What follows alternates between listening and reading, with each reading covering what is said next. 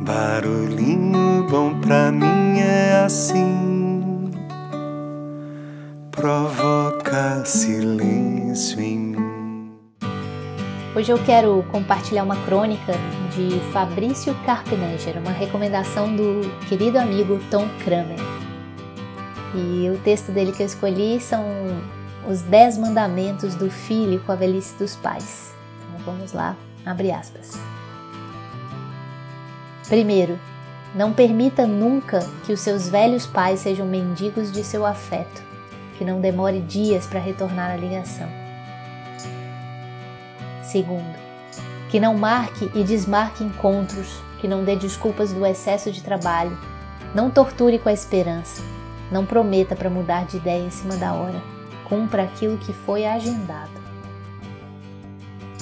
Terceiro mandamento que não compre brigas tolas com os irmãos, porque sobrará sempre para os pais aguentar as lamúrias dos dois lados, resolver as diferenças e encontrar a paz.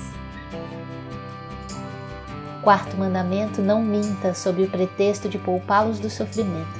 Divida a dúvida.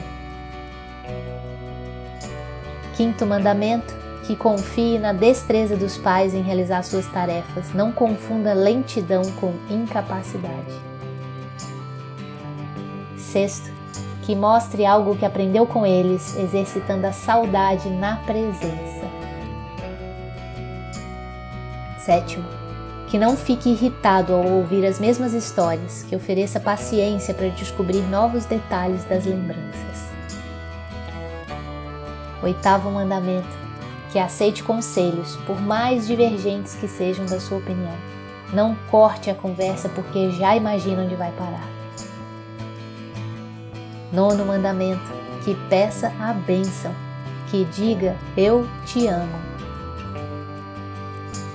E décimo mandamento: que de longe acene para a janela. Fecha aspas. Que tal esse barulhinho bom, hein? Se tivesse os pais presentes em sua vida, fica aí o convite. Que tal uma atençãozinha?